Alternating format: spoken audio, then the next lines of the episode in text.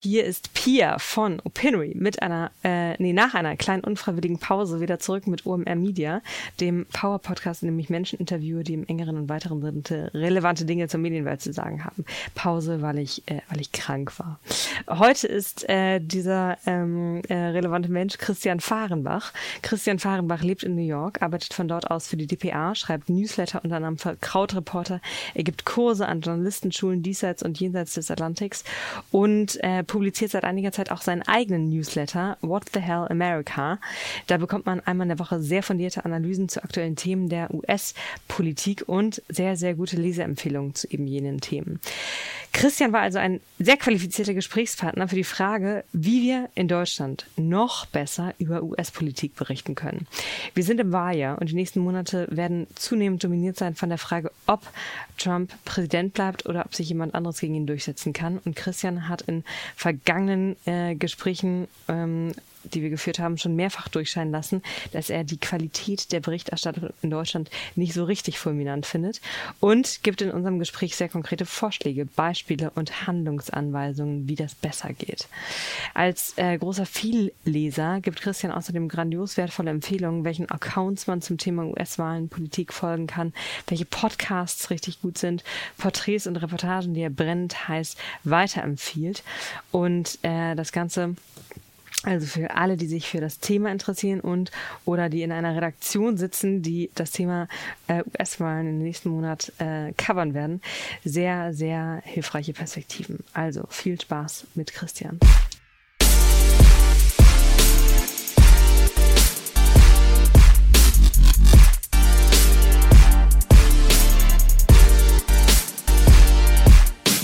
Wir haben uns vor ungefähr fünf Monaten oder sowas äh, in New York unterhalten, wo du ähm, mir von den Plänen erzähltest, einen eigenen Newsletter zu starten zur US-Politik und mit Special Focus US-Wahl, weil du meintest, ähm, das war die Punchline, die mir im Kopf geblieben ist. Ähm, das, was da, was du in Deutschland liest, siehst und hörst, das ist ganz schön niedriges Niveau. Was läuft in deinen Augen falsch in der deutschen Berichterstattung über US-Politik und US-Wahlen? Sehr gut, fangen wir gleich mit Nestbeschmutzung an. Richtig ja, gut. ähm, also ich finde, ich, also vorweggesteckt, ich glaube, jeder Auslandskorrespondent oder jeder Journalist, der im Ausland sitzt, fühlt sich und sein Land missverstanden und äh, nicht in der Gänze repräsentiert und im Detail so, wie es eigentlich dann wirklich ist. Ähm, ich glaube, das Besondere an den USA ist aber, dass hier jeder glaubt, es zu verstehen. Also ähm, gerade da, wo ich bin, New York, da muss ich ja nur sagen, gelbe Taxis und Hochhäuser und jeder hat sofort die Bilder im Kopf von dieser Stadt und glaubt alles zu verstehen. Aber so ist es eben nicht. Es ist ein Land mit 300, 330 Millionen Menschen, extrem komplex. Wir haben vor vier Jahren gesehen bei der Trump-Wahl, dass alle plötzlich sehr überrascht waren und man gemerkt hat, ach naja, wir haben gar nicht so einen äh, krassen Zugang zu den Details oder den Realitäten hier. Ähm, und ich glaube, was äh, falsch läuft, ist äh, ein Problem, was wir generell häufig im Journalismus sehen, vielleicht als wichtigstes Schlagwort. Hier nennt man das Parachute Journalism. Das heißt also, die Leute werden eingeflogen für eine Geschichte, ähm, gehen dann in die Communities und berichten kurz drüber, haben aber gar nicht so ein richtiges Interesse daran, äh, woher kommen die Strukturen und auch danach begleiten sie eigentlich nicht weiter, wie geht's denn da weiter? Also, sondern man fällt da halt so ein und äh, geht in ein Diner in Pennsylvania und lässt da drei Leute sprechen sprechen, die halt immer noch für Trump sind, die aber vielleicht gar nicht so die beste Art sind, etwas über dieses Land zu erzählen. Das ist vielleicht so das Schlag mich, was so mich Snapshot, am meisten der aufregt. aber nicht, nicht aussagekräftig ist für die Gesamtsituation. Richtig, genau. Also ähm, das ist natürlich das Problem generell so von Reportagen natürlich, dass dann Anekdoten äh, als repräsentativ wahrgenommen werden. Aber ich finde, hier gibt es das besonders, gerade weil eben die Klischees über das Land auch so stark sind. Also ähm, im Prinzip ist ja das Bild in vielen deutschen Haushalten und auch Redaktionen, naja, die Amerikaner, die haben alle keine Krankenversicherung, die haben alle viel zu viele Waffen und äh, das Bier ist irgendwie schlechter oder jetzt gibt's IPA und das ist ja überhaupt gar kein richtiges Bier. Und man ähm, schaut aber gar nicht so richtig hin, was äh, gibt's da vielleicht für so eine Volksseele dahinter, die dazu führt, dass man keine Krankenversicherung haben will. Aber jetzt mit Blick auf US äh, auf die US-Wahlen ist in meinen Augen noch gar nicht das Stadium erreicht, wo die deutschen Touristen, äh, Journalisten in Massen in die Kleinstädte einfliegen und da ihre ähm, und da repräsentative Szenenbeschreibungen machen oder nicht repräsentative Szenenbeschreiben, sondern aktuell ist das in meinen Augen ja noch eine äh, distanziertere Faktenlage, die dargestellt wird und dann irgendwie so mal jetzt hier kommt Super Tuesday und äh, dann ist irgendwie Bloomberg ins Spiel gekommen, aber das ist noch aus größerer Distanz die äh, das Coverage in meiner Wahrnehmung. Mm, wie siehst du das? Ja, das ist auf jeden Fall so. Also es ist ja auch einfach noch sehr, sehr komplex. Ähm, dieses Vorwahlsystem ist auch kompliziert, wie dann aus Stimmen äh, Delegierte werden. Ja, ich könnte dir, also ich könnte erzählen, aber so viel Zeit haben wir gar nicht. Und die ähm, dafür muss man dein Newsletter abonnieren. Richtig. Und die, ähm, also ein großes Problem zum Beispiel, was sehr schwer vermittelbar ist, ist, dass es eine 15-Prozent-Hürde gibt, um überhaupt Delegierte zu gewinnen für den Demokratenparteitag. Und diese 15-Prozent-Hürde aber nicht nur auf Bundesstaatenniveau gilt, also quasi wie sozusagen für die Landtagswahl, sondern dann auch noch auf den eigenen, äh, auf den einzelnen Wahlbezirksebenen. Und dann wird das hoch und hin und her gerechnet. Ähm, also extrem, extrem kompliziert. Ich sehe das auch so, dass es im Moment noch eine relativ distanzierte äh, äh Betrachtung gibt. Ich glaube auch generell ist es so eine Trump-Müdigkeit, die äh, in den Medien und auch bei vielen Lesern eingesetzt hat, was natürlich auch wiederum ein Problem ist, denn Trump ist in meinen Augen einfach eine ernsthafte Bedrohung für das demokratische System dieses Landes und damit des Westens insgesamt. Und ähm, dieses Spektakel, was Trump mit sich bringt, das sorgt wirklich dafür, dass auf die strukturellen Veränderungen gar nicht so sehr geschaut wird. Also ähm, wie arbeitet er dran hier, dass Gewaltenteilung abgeschafft wird? Wie wird das Justizsystem gerade verändert? Und stattdessen gucken wir alle immer nur auf den neuesten und lautesten Tweet. Und das ist ein Riesenproblem, finde ich. Ja, wir sind sozusagen kollektiv abgelenkt. Das gilt ja auch sogar für die US-Medien selber.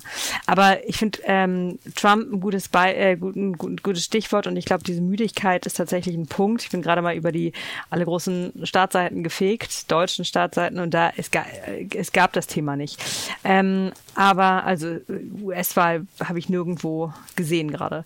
Und ähm, aber nach der Wahl von 2016 ähm, da hat ja schon ein Selbstreflexionsprozess eingesetzt in meiner Erinnerung, wo deutsche Medien auch sich sehr laut und, und transparent die Frage gestellt haben, Moment, haben wir gerade wieder den Fehler gemacht, irgendwie zu denken, dass USA nur aus Ost- und Westküste besteht und ähm, deswegen ist nicht für möglich gehalten, dass ein Kandidat wie Trump hätte gewählt werden können. Hat in deinen Augen die deutsche Medienlandschaft seit 2016 aus diesen Fehlern und dieser zu oberflächlichen Sicht was gelernt? Hat sich da etwas verändert?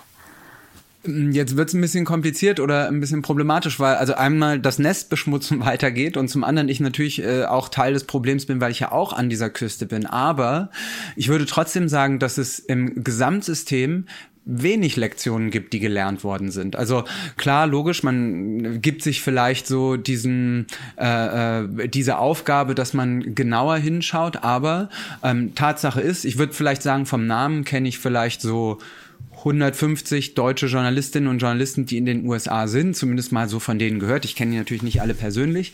Ähm, von denen ist seit dem Wegzug von zwei äh, Kollegen, die für die Süddeutsche gearbeitet haben, wohnt niemand nicht an der Küste. Ähm, und also das heißt, die wohnen, wir wohnen alle New York, Washington, teilweise noch Florida, LA, San Francisco. Es gibt dann noch einen Sportkollegen, glaube ich, in Boston ist der oder sowas, was natürlich auch wieder dann äh, auch letztlich Küste ist.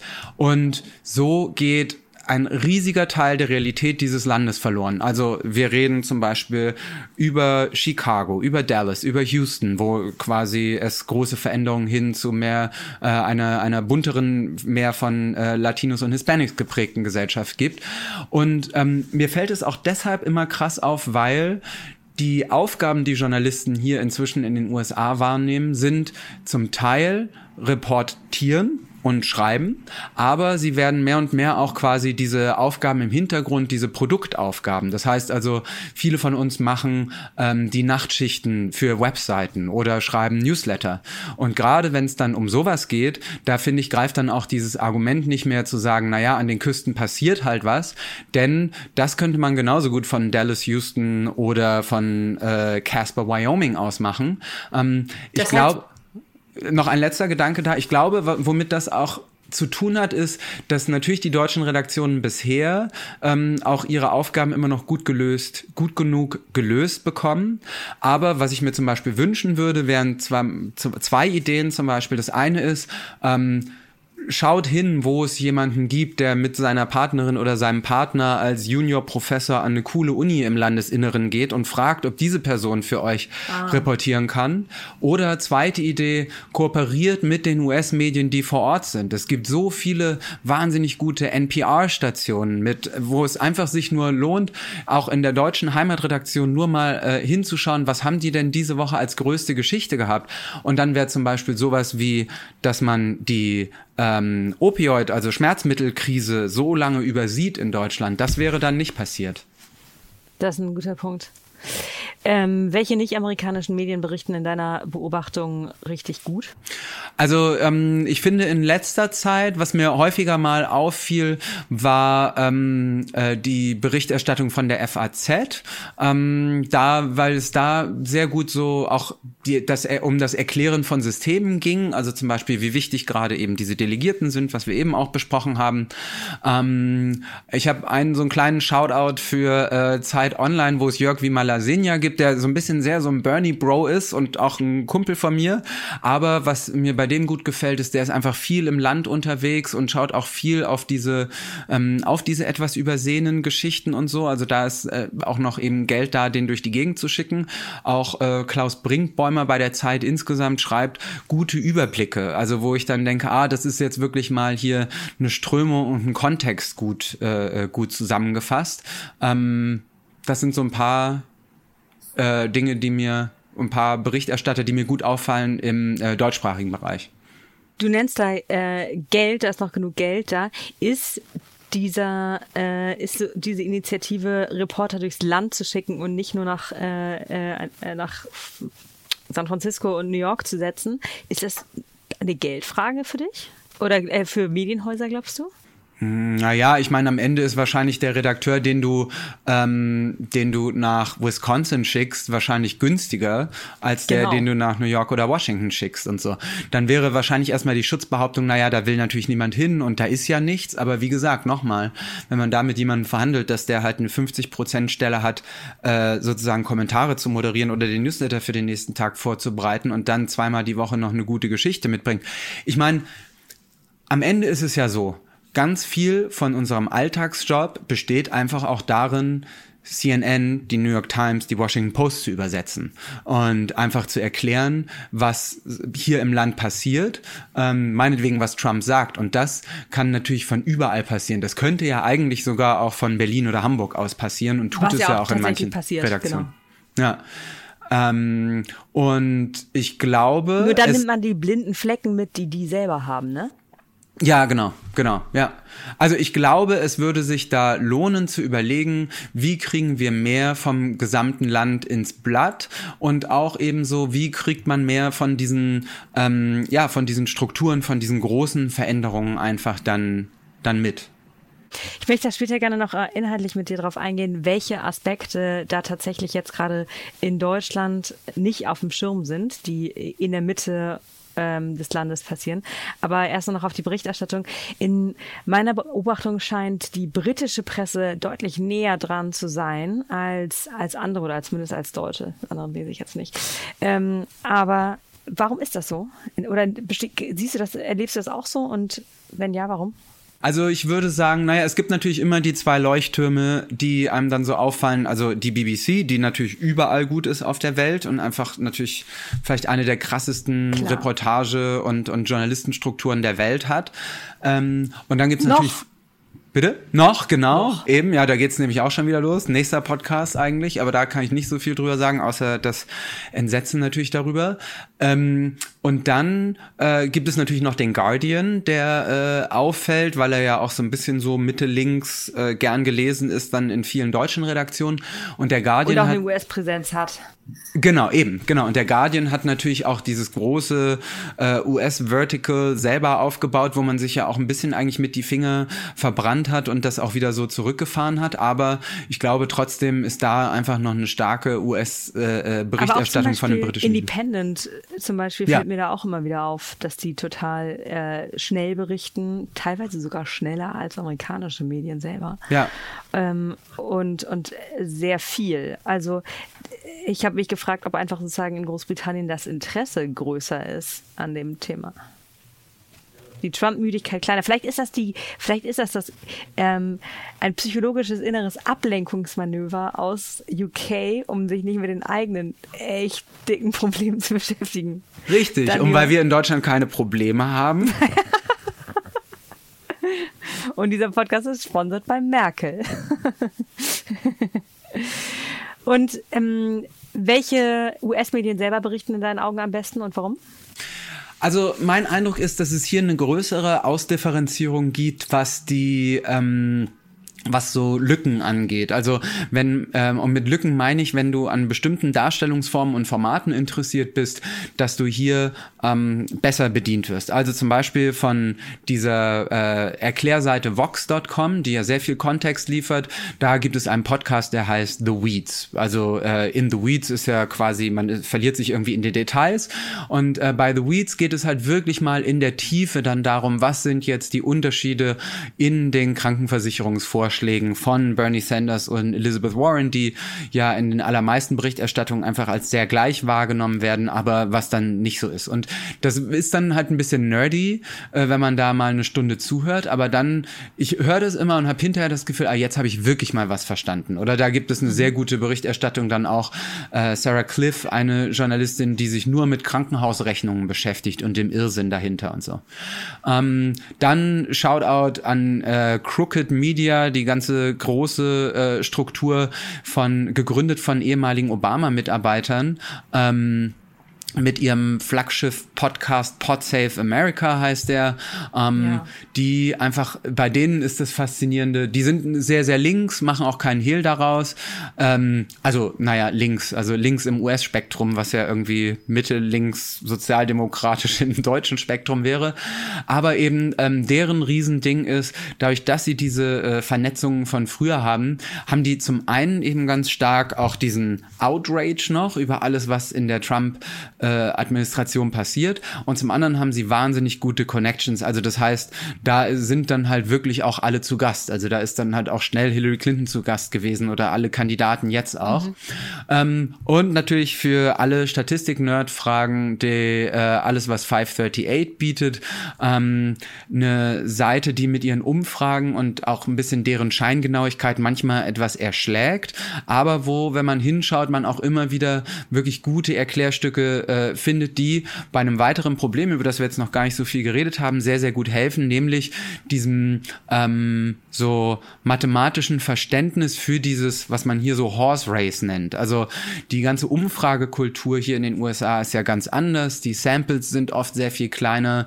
Ähm, Umfragen werden hier auch teilweise genutzt von Unis, um ihren Mathematikstudiengang zu promoten, landesweit und so. Also das ist alles nicht so solide, wie wir das vielleicht auch aus Deutschland kennen. Die Schwankungen Schwankungen sind da oft extrem und da hilft dann zum Beispiel Spiel 538 extrem, das zu verstehen. 538 finde ich interessant, weil die ja auch in den äh, 2016 Wahlen, wie alle anderen natürlich auch, daneben gelegen haben. Und erlebst, siehst du da, dass sie sich jetzt anders positionieren, vorsichtiger in Prognosen sind oder etwas äh, mit, aus der Erfahrung heraus geändert haben? Ja, das würden Sie anders sagen, dass Sie daneben gelegen haben und ich würde auch sogar auch auf deren Seite sein da. Ähm, denn, also die ein großes Problem war, dass äh, also wir sind in Deutschland ja gewöhnt, dass Umfragen kommuniziert werden in den ähm, Prozenten. Und in den erhobenen Prozenten, beziehungsweise in dem, was erhoben wird, da werden dann Filter drüber gelegt, ähm, weil man ja irgendwie berechnen muss, von denen, die wir jetzt zufällig erwischt haben, wie werden aus denen äh, die repräsentativen Ergebnisse für die Gesamtwählerschaft, die am Wahltag dann tatsächlich wählen geht. Ähm, beziehungsweise die, wenn heute Wahl wäre, gehen würde. Und ähm, hier hat man dann aber 2016 nicht diese Prozente kommuniziert, sondern es ging dann plötzlich um Siegeswahrscheinlichkeiten. Eine Größe, die wir als Menschen vielleicht gar nicht so sehr äh, interpretieren können. Weil wenn ich dir sage, ähm, Hillary Clinton hat eine Siegeswahrscheinlichkeit von 85 Prozent, dann würdest du sagen, ah ja, super, dann schafft sie das ja sehr sicher. Wenn ich dir sagen würde, äh, hier ist eine Pistole und ähm, wir spielen jetzt russisches, russisches Roulette und hier sind äh, sechs Löcher für eine Patrone drin, in einem ist eine Patrone drin, dann würdest du denken, ja, ich bin ja nicht bescheuert. Ich spiele ja jetzt nicht russisches Roulette, wenn es eine Chance von 1 zu 6 gibt, dass ich sterbe. So. Mhm. Aber genau das ist eine Wahrscheinlichkeit von 85 Prozent. Und ähm, was ich damit sagen will, ist, wir haben kaum eine Intu Intuition zu verstehen, was 85 Prozent heißt. Und da ist ein Riesenfehler gemacht worden 2016, beziehungsweise ich glaube sogar ein Fehler, der auch dann letztlich die Wahl und das Wahlverhalten verändert hat. Weil wenn kommuniziert worden wäre, äh, wow, es wird wahrscheinlich viel, 46 zu 43 ausgehen, was ja tatsächlich der Fall war und wo die Umfragen eben auch komplett richtig gelegen haben. Wenn da nur gestanden hätte 46 zu 43, dann hätten Leute eine Dringlichkeit gespürt, zur Wahl zu gehen. Wenn man den Menschen aber sagt, mit 85, also 85 Prozent wird Hillary Clinton gewinnen, die hat das eigentlich in der Tasche und du bist eigentlich zu Hause und bist so ein bisschen so mittelmäßig motiviert, dann bleibst du vielleicht auch zu Hause. Und am Ende ist diese Wahl ja entschieden worden durch 70.000 Menschen in drei Bundesstaaten, also winzig. Alles, ja. das ganze Problem ist entstanden durch eine Gruppe von Menschen, die in ein einziges Fußballstadion passen. Das ist ja ein kompletter Irrsinn. Ähm, und ähm, diese Leute kannst du natürlich auch im Umfragen, so eine Genauigkeit kriegst du in Umfragen natürlich niemals hin. Ähm, und wenn man da das vielleicht anders kommuniziert hätte, dann wäre das möglicherweise besser gelaufen die Umfragen hier werden jetzt halt häufig nicht mehr in diesen Prozentzahlen kommuniziert, sondern tatsächlich in diesem, es gibt eine zwei von sieben Chance das oder so. Ich glaube, das macht jetzt auch nicht so viel mit den Leuten. Ich finde das immer noch relativ problematisch, ehrlich gesagt. Mm, generell, wie hat sich in deinen Augen die Berichterstattung über die USA in den letzten vier Jahren verändert? Mm, ich glaube, es gibt einfach sehr, möglicherweise war das vorher auch so, aber ich glaube, es gibt einfach sehr, sehr viele Leute, die so sagen, sie sind so die großen Auskenner. Es gibt so eine, so eine Ausgebufftheit irgendwie. Also ähm, ich habe jetzt gerade gestern von Annette Dittert diese Siegesrede äh, oder also quasi ihre Dankesrede gelesen äh, oder gesehen von den Journalisten des Jahres, wo sie über ihre Rolle in Großbritannien gesprochen hat und gesagt hat, naja, bei dieser Brexit-Berichterstattung, da ist mir aufgefallen, dass die Deutschen Deutschen eigentlich von den Briten immer noch so denken, dass sie so ein erhabenes, ein bisschen suffisantes Volk sind, das am Ende aber irgendwie das Richtige tut. Und man schaut gar nicht so genau hin, was es für einen Klassenkampf da gibt oder wie viel Enttäuschte es da gibt.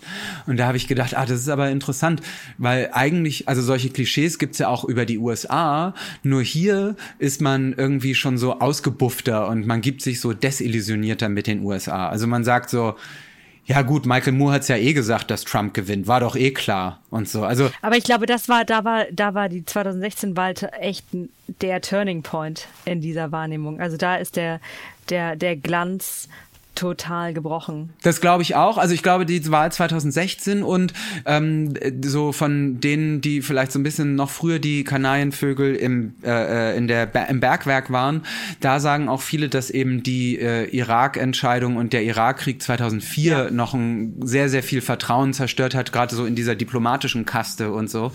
Ähm, quasi dieses Gefühl, oh Mensch, da ist, ist man ist eben doch nicht so ein Bündnispartner, wie man dachte. Und dann natürlich 2016 ist es dann nochmal da extremer geworden.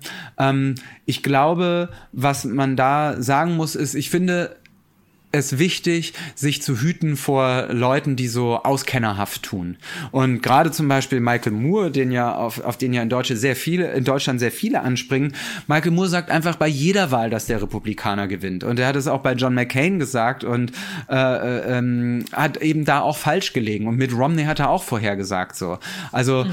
ähm, ich glaube, eine Sache, die wichtig ist, ist Geschichte wird ja immer von den Siegern geschrieben und es wird immer so ein bisschen so rückblickend interpretiert und dann ähm, im Rückblick ist das dann immer irgendwie alles klar gewesen. Aber ähm, ja, das ist sowas, äh, was mir dann jetzt auffällt hier, ähm, dass diese, ähm, ja, dass es so einen Bedarf gibt an Leuten, die jetzt sagen, was wird jetzt passieren? Aber die Realität ist, wir haben jetzt Februar, März, ähm, es weiß noch keiner, was im November passiert, weil, wie gesagt, das letzte Mal waren es dann halt am, am Ende auch diese 70.000 Leute, die in der letzten Woche sich entschieden haben und die sich entschieden haben aufgrund von dass Clinton nicht in ihren Staaten war, dass es eine Berichterstattung über neue FBI-E-Mails gab, dass äh, äh, Donald Trump eben vielleicht eine Stimmung anders erfasst hat und äh, dass es vielleicht in manchen Bundesstaaten eine, eine Voter Suppression gab von Schwarzen, denen das Wahlrecht entzogen würde.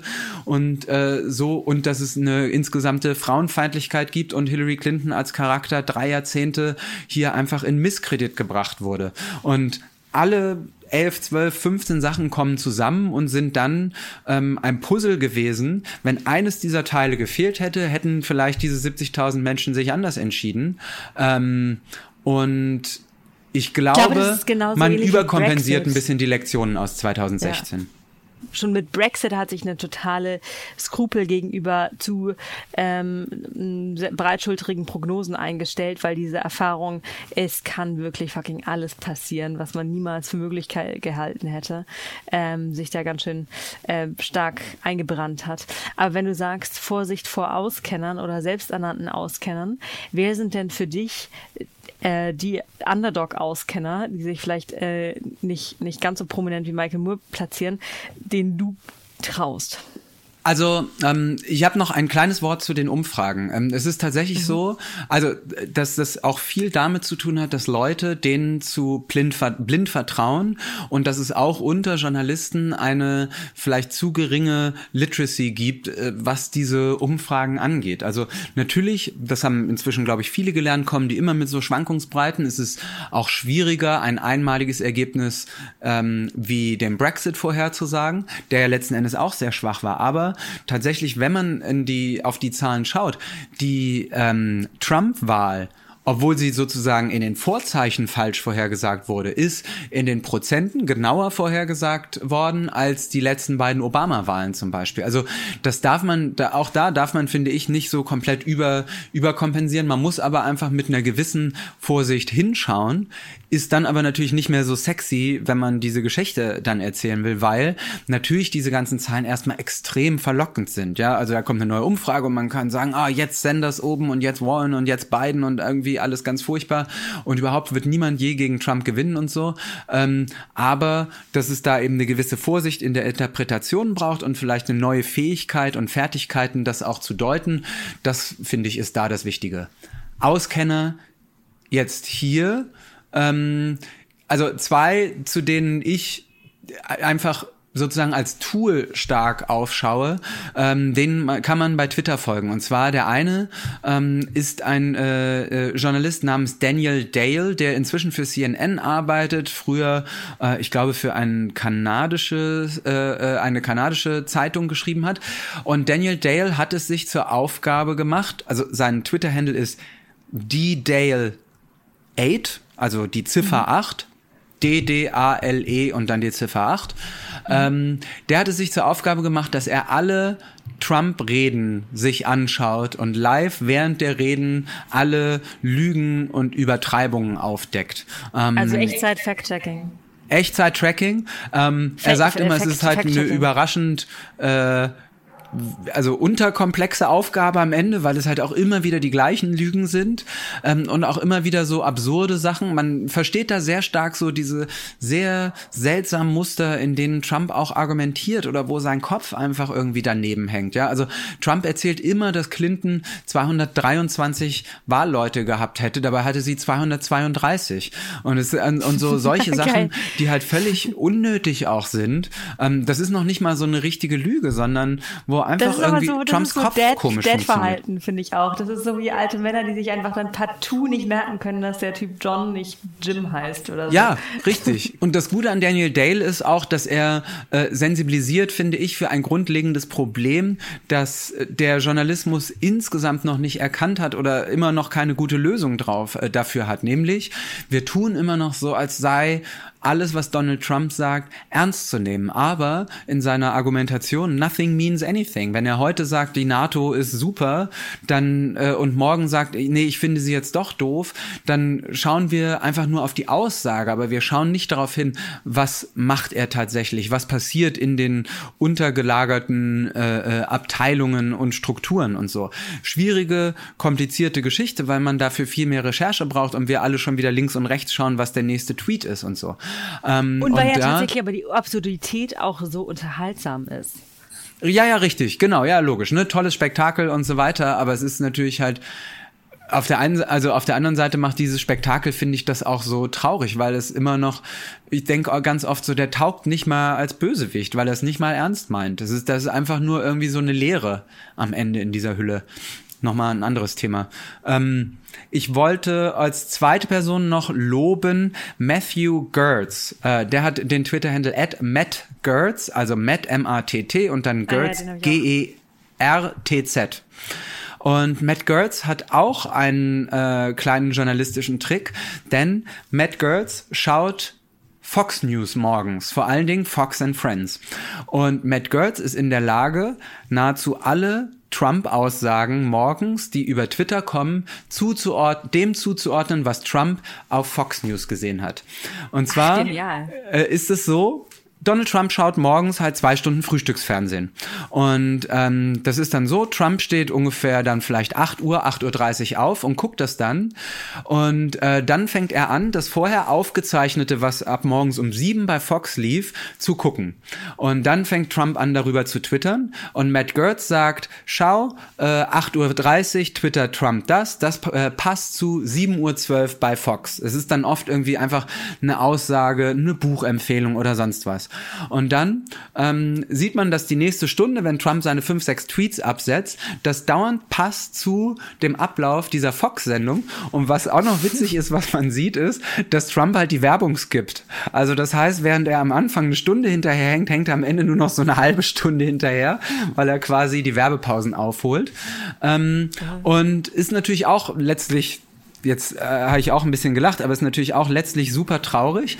Aber es legt auch einfach sehr, sehr gut äh, einen Mechanismus dar, nämlich, ähm, dass wer wirklich das Gehör von Trump haben will, muss versuchen, bei Fox News in diese Sendung zu kommen. Da hört er zu. Da hört er mehr Guckst zu als bei einer News? Besprechung im Laufe des Tages. Guckst du selber Fox News? Nee. Äh, da kann man drüber streiten, ob das ein guter Journalist machen müsste. Ich habe gemerkt, dass ich es aus persönlicher Seelenhygiene nicht kann. Mich regt es zu sehr auf, mir kostet es zu viel Energie und eine Stunde, die ich darauf verwenden kann, wie ich jetzt eine, vielleicht eine andere Struktur, was anderes über das Land tiefgehender verstehe ähm, und darauf das Licht lenken kann, also zum Beispiel auch auf Initiativen, die es in Bundesstaaten gibt, die es vor Ort gibt oder so, oder vielleicht auch auf eine eigene äh, Arbeit, die sozusagen ehrenamtlich ist, dass das eine Stunde ist, die ich äh, besser investieren kann, weil ich mein, also diese Angstmacherei, das gibt mir nichts. Ich weiß, dass es das gibt, aber das ist so ähnlich wie, also ich, ich muss das nicht verstehen. Ich, ich komme da nicht ran. So, das müssen mhm. leider andere machen. Meine, meine äh, Energie reicht, um nicht sozusagen um das Licht zu sein, aber um das Licht auf diejenigen zu lenken, die auch das Licht sind sozusagen. Das ist sehr schön gesagt. Christian, ich fasse nochmal zusammen, was ich mitgenommen habe von deinen, von deinen Wünschen an die Berichterstattung für die nächsten neun Monate. Und dann würde, hätte ich noch mal ein paar inhaltliche äh, Fragen. Ich werde dich nicht fragen, was deine Prognose ist, was in neun Monaten passiert oder im November passiert. Aber erstmal, also du hast gesagt, ähm, du wünschst dir mehr Berichterstattung aus der Mitte des Landes. Ähm, zum Beispiel mit Kooperationen mit kleineren Verlagen da oder mit ähm, Professoren oder Menschen, die dort leben. Äh, du wünschst dir mehr Kompetenz bei der Auswertung von Zahlen und äh, Prognosen. Äh, und du warnst vor den äh, Pseudo- oder vor den selbsternannten Auskennern. Ja, dem kann ich nichts hinzufügen, so dass ich jetzt ja noch 20 Sekunden habe, um zu sagen, unter bit.ly slash WTH America für What the Hell America gibt es mein Newsletter jeden äh, Dienstag, Mittwoch, ähm, in dem ich auf längere Artikel hinweise, die mir hier aufgefallen sind, in dem ich mal länger versuche zu erklären, wie das genau mit dem Krankenversicherungssystem ist, wie genau die Auszählungen und so weiter funktionieren. Ähm, Im Prinzip ist einfach die Idee, eben auch da sozusagen das Licht auf viele gute Berichterstattung zu lenken, die es hier gibt und die vielleicht sehenswert und lesenswert ist. Der ist tatsächlich fantastisch. Ich werde den auch nochmal in den, in den Show Notes verlinken. Jetzt habe ich aber nochmal, ich, mich, mich treibt die Neugier um, was du inhaltlich gerade so wahrnimmst. Nicht aus der Meta-Berichterstattungsbrille, sondern was passiert. Und was war für dich bisher das Überraschendste im Wahlkampf? Also es gibt, glaube ich, einfach eine riesen Angst, dass Trump nochmal gewinnt und dass die, Demo die Demokraten sind natürlich extrem paralysiert und so wie in so einer Schockstarre. Ähm, wir sehen ja jetzt gerade so, dass Sanders nach vorne prescht, ein Kandidat, der eigentlich ja immer, bei dem eigentlich alle gedacht haben, naja, der hat so 25 Prozent extrem linke Anhänger. Jetzt gerade wird das so ein bisschen größer.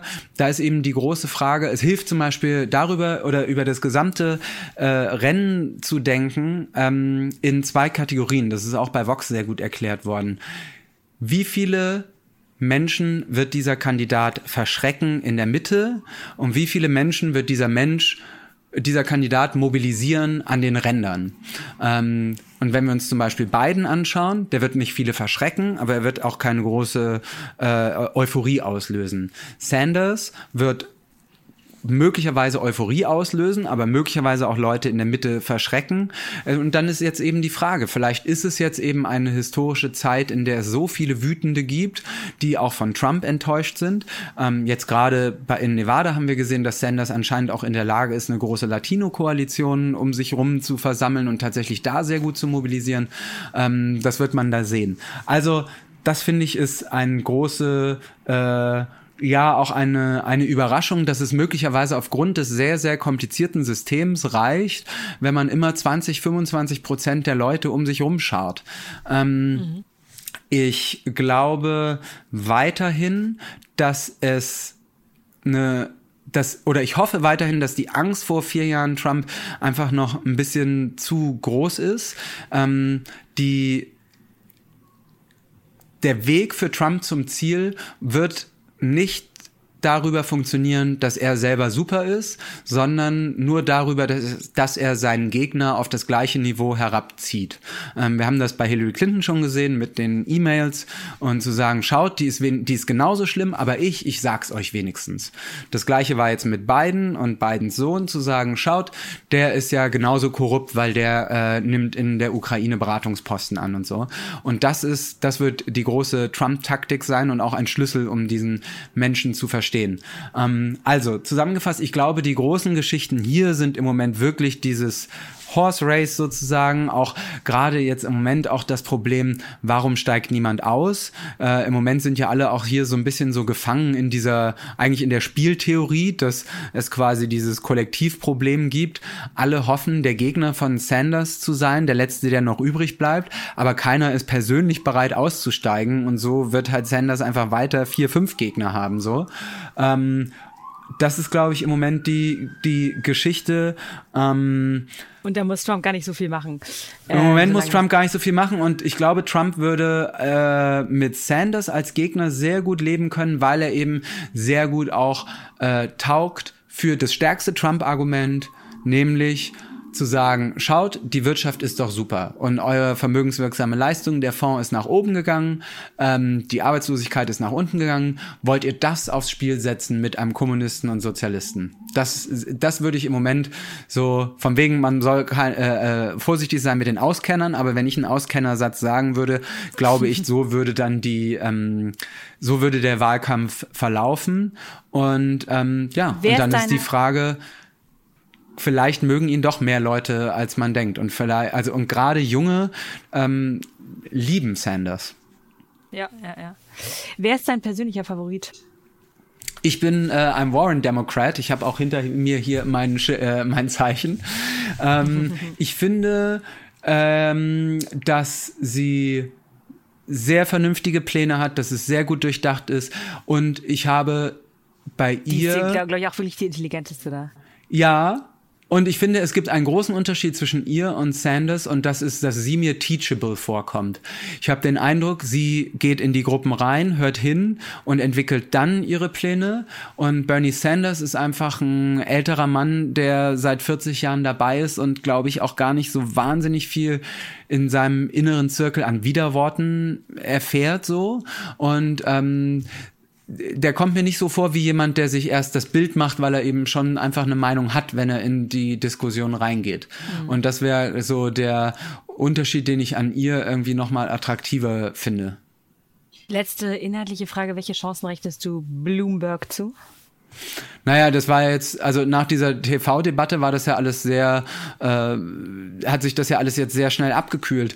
Ähm, ich glaube, dass Bloomberg, also sein, sein Sales Pitch sozusagen ist ja erstmal überzeugend, zu sagen, ich bin ein Technokrat und aber ich kriege wenigstens Dinge verändert.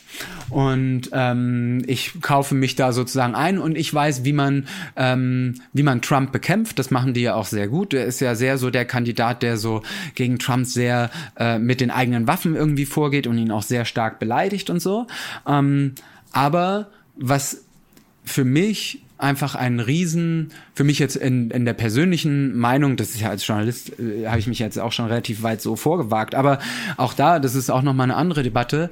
Ich finde, ähm, ich finde, ein großes Problem ist, dass wir versuchen, die USA als ein, ein, neutrales Phänomen zu betrachten, in dem zwei unterschiedliche, es gleichermaßen wohlmeinende politische Strömungen gegeneinander kämpfen. Aber die Republikanische Partei hier ist nicht mehr wohlmeinend, sondern da wird einfach massiv an Systemen abgebaut, die jahrhundertelang, jahrzehntelang im Fall von schwarzen Bürgerrechten erkämpft wurden. Und ähm, es ist wirklich eine Debatte, die man führen muss, ob es ähm, da gerechtfertigt ist, dem republikanischen System, repräsentiert von Donald Trump, noch neutral zu begegnen. Und ich bin da eher auf so einer Seite, wo ich denke, wenn wir nicht langsam aufstehen und erkennen, ja, beide Seiten sind vielleicht nicht ganz pur, aber ähm, wir reden letztlich über den Vergleich von einem Schnupfen mit einem Krebs im Endstadium, ähm, dass wir solche Mechanismen auch stärker betrachten müssen. Ähm, Letztes Argument zu Bloomberg. Äh, diese große Politik, die er hier hatte als Bürgermeister, Stop and Frisk hieß das. Das heißt, anlasslose äh, Durchsuchung von Menschen, die durch die Straßen laufen, hat dazu geführt, dass in den zwölf Jahren, in denen er Bürgermeister war, fünf Millionen Menschen in Datenbanken gelandet sind, ähm, von denen 90 Prozent vollkommen unschuldig waren, also nicht mal irgendwie was bei, äh, nicht mal ein Messer bei sich getragen haben. Und 90 Prozent der Durchsuchten waren Schwarze und Latinos. Ähm, als ich das letzte Mal wieder in die USA zurückgekommen bin nach einem nach einem äh, Flug und nur diese drei Fragen gestellt bekommen habe von dem Grenzofficer, so, der dann nur gesagt hat, ah, sie waren also mal im Libanon vor einem Jahr, was haben sie denn da gemacht und warum und bla bla bla. Als, als guter Deutscher geht da ja mein Puls hoch. Und ich denke so, oh Gott, hier ist Obrigkeit, oh Gott, was passiert mir jetzt? Ähm, und dann zu denken, wow, und das mal zehn, wenn dein Gesicht gegen die Wand gedrückt wird und du irgendwie händisch durchsucht wirst und Angst bekommst, bloß weil du schwarz oder Latino bist. Das ist der Mist, den Bloomberg hier verzapft hat. Ein, und der damals auch schon extrem, extrem kritisiert wurde. Aber er hat das einfach knallhart durchgezogen. Und also das für mich ist ein inhaltlicher Punkt, der ihn für mich disqualifiziert hat. Ähm, Christian, eigentlich kommen jetzt hier immer die Rapid-Fire-Fragen, wo du äh, zwischen A und B wählen musst, nach selbst äh, gewählten Kriterien.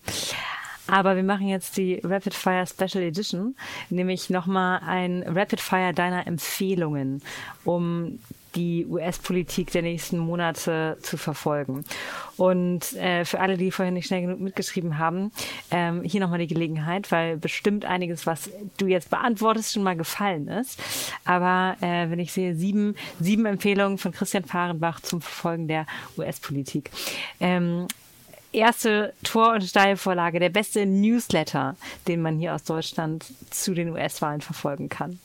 Ähm, gute deutschsprachige Newsletter. Die Süddeutsche hat einen Politik-Newsletter gestartet und eben quasi als, wenn es um private Initiativen geht, das habe ich ja, ist ja selber quasi nur so ein kleines Liebhaberprojekt von mir, empfehle ich mich. What the hell America? Ähm, der beste Podcast zu US-Politik, zum Verfolgen US-Politik von US-Politik in Deutschland? Mm, ich als Nerd mag am meisten, was die 538-Leute sich erzählen, auch weil sie sich ganz gut hochnehmen. Ich glaube, um tatsächlich längerfristig äh, was zu verstehen, wenn man auch jetzt nicht jeden Tag die USA krass verfolgt ist, äh, da würde ich mir The Daily von der New York Times anschauen und gucken, ob die eine Episode haben, die einem gefällt, weil die einfach eine sehr gute Art von Storytelling haben und da ist man dann auch in 20 Minuten durch. Und als letztes noch, wenn man jede Woche einfach nur 15 Minuten zusammengefasst wissen will, was passiert ist, NPR Politics, also NPR National Public Radio Politics, die haben sehr neutrale, sehr nachrichtliche Zusammenfassungen. Der beste Twitter-Account oder die beiden besten Twitter-Accounts, die du genannt hast zum Verfolgen von US-Politik? Mm, ich bleibe weiter bei D-Dale 8 von Daniel Dale und Matt Gertz, Matthew Gertz, habe ich ja schon länger erklärt, warum. Ähm, der die beste Journalistin, die die US-Wahlen covert. Ähm, ich würde sagen, sehr viel lernen kann ich von Sarah Kendzior. Ich weiß leider nicht so richtig, wie man ihren Namen ausspricht. Also Sarah, wie, also Sarah mit H und dann Kendzior, das schreibt sich K-E-N-D Z-I-O-R. Äh, tatsächlich eine Journalistin, die in Flyover Country lebt und auch ein Buch geschrieben hat, The View from Flyover Country. Ähm, die Flyover wirklich Country, also die genau Staaten Flyover Country äh, eben als Bezeichnung für die Bundesstaaten, in denen die Küstenelite einfach immer nur drüber fliegt. Und ähm, sehr wütende, aber sehr gut die Zusammenhänge erklärende Journalistin. Da versteht man sehr, sehr viel. Der beste oder lustigste Late-Night-Show-Host. Mein Herz schlägt immer für Trevor Noah. Ich finde, er hat nicht unbedingt die besten äh, Schreiber, aber er ist in meinen Augen derjenige, der seine ähm, Plattform, die er hat, am klügsten und souveränsten einsetzt für Dinge, die es verdient werden, gehört zu werden. Und bei Trevor Noah ist ja das Gute, dass man dem sich einfach bei äh, Facebook in den Feed stecken kann oder bei Twitter und dann guckt man nur diese Zwischensegmente von dem, äh, wo er einfach die Leute interviewt. Also einfach ein smarter, super Typ. Trevor Noah auch, wenn man abseits von den USA mal schaut, man denkt, man braucht eigentlich keine Celebrity-Biografien in seinem Leben, aber Trevor Noahs Biografie über Südafrika ist so wahnsinnig, wahnsinnig gut. Das beste Porträt, das du über äh, einen, eine einzelne Kandidatin gelesen hast. Ähm, zuletzt hat mein Bild richtig stark verändert. Ein Stück im Atlantic über ähm, das Stottern von Joe Biden. Und dass alle Leute immer glauben, ja, Joe Biden, der ist ja irgendwie so ein bisschen sehr senil und so. Und dann gab es aber im Atlantic einen ausführlichen Artikel, der heißt, ähm, What Joe Biden can't bring himself to say. Ähm, und da geht es darum, dass er das eigentlich glaubt, äh, überwunden zu haben, aber er hat es noch nicht richtig überwunden. Ähm, und der Autor ist auch sehr persönlich, erzählt seine eigene Geschichte davon. Ähm, und da, finde ich, lernt man schon sehr viel über den Kandidaten Joe Biden, ähm, der dem, glaube ich, auch ein bisschen übel mitgespielt wird, so, weil ich glaube, er ist auch in diesem Rennen aus den richtigen Motiven. Ich glaube, er möchte einfach aufrichtig Donald Trump verhindern. Und ähm, äh, ich glaube, ich weiß deine Antwort. Die beste Quelle zu blanken Zahlen. Die, also ja, zu Umfragezahlen und so weiter 538, logisch. Ähm, alles, wenn es um ähm, Ergebnisse, Erklärungen, Hintergründe geht, davon, wie etwas wie etwas steht und wie etwas funktioniert, da kann ich empfehlen Ballotpedia, also Ballot wie die äh, der US-Wahlzettel B A L L O T und dann Pedia wie Wikipedia. Da geht es wirklich halt bis in die tiefsten Verästelungen von Volksentscheiden im Landkreis Sarasota in Florida und so weiter. Einfach eine wahnsinnig gute Quelle, wenn man auch mal schnell was nachschauen muss. Christian, das waren super Pia. Empfehlungen und sehr wertvolle Perspektiven. Dankeschön. Ich bin so glücklich. Vielen, vielen Dank. Das war sehr schön. Ich bin so glücklich. vielen, vielen Dank. Und, und äh, ich hoffe bald live und in Farbe. Yes. Yes. So machen wir das. Bis bald. Dankeschön. Tschüss. Danke dir.